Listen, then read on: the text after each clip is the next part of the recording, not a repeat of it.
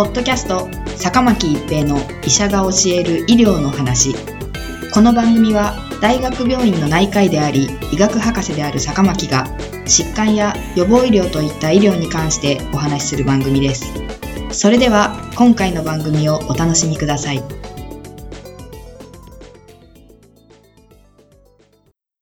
皆さんこんにちは、坂巻一平です。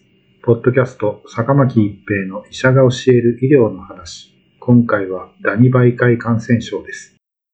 ダニ媒介感染症とは、病原体を保有するダニに施行されることによって起こる感染症のことです。人が野外作業や農作業、レジャー等でこれらダニの生息場所に立ち入ると、ダニに施行されることがあります。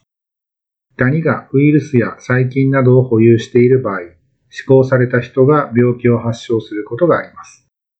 最近話題のダニ媒介感染症に重症熱性血小板減少症候群があります。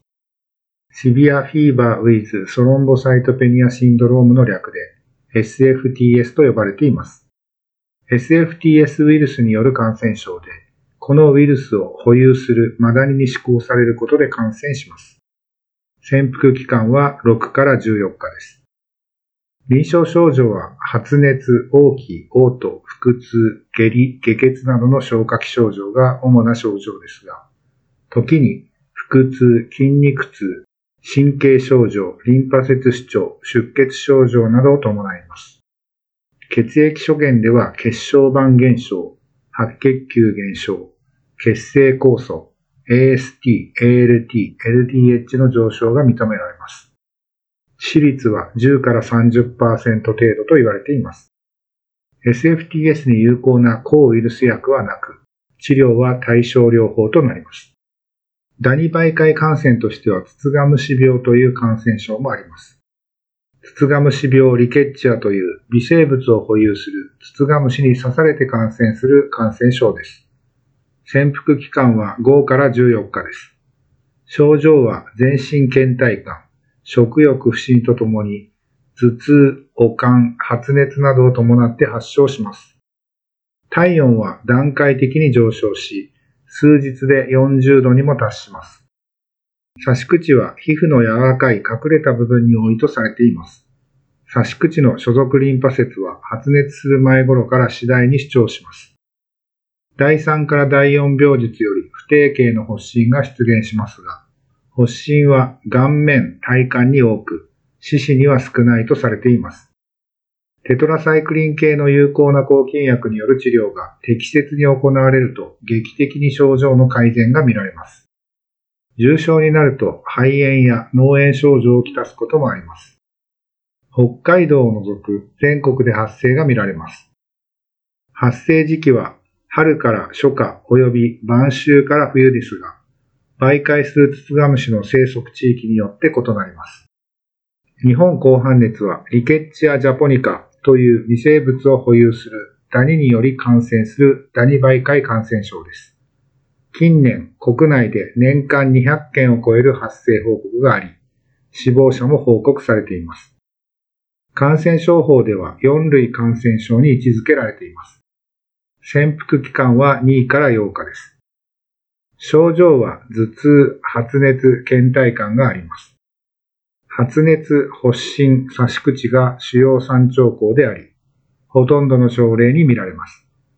ツツガムシ病との臨床的な鑑別は困難です。ただし、詳細に観察すると、発疹が体幹部より四肢末端部に比較的強く出現する。ツツガムシ病では主に体幹部に見られます。ツツガムシ病に比べ刺し口の中心の可否、かさぶた部分が小さいなどの特徴があります。検査所見では採血上、炎症所見である CRP の上昇、肝酵素の上昇、血小板の減少などを認めます。治療では本症を早期に疑い、適切な抗菌薬を投与することが極めて重要です。第一選択薬はテトラサイクリン系の抗菌薬ですが、重症の場合はキノロン系の抗菌薬を追加する場合もあります。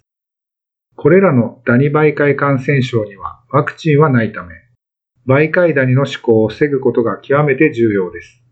また発生時期及び発生地を知り、野山など感染する恐れがある地域に立ち入らないことも重要です。なお、農作業や森林作業でやむを得ず立ち入る際には、長袖、長ズボンを着用し、サンダルのような肌を露出するようなものは履かない。打肉機材を使用する。作業後早めに入浴し、ダニの付着について確認を行う。などが大切です。ポッドキャスト、坂巻一平の医者が教える医療の話。今回はダニ媒介感染症でした。ありがとうございました。ポッドキャスト、坂巻一平の医者が教える医療の話。今回の番組はいかがでしたか？次回の番組もお楽しみに。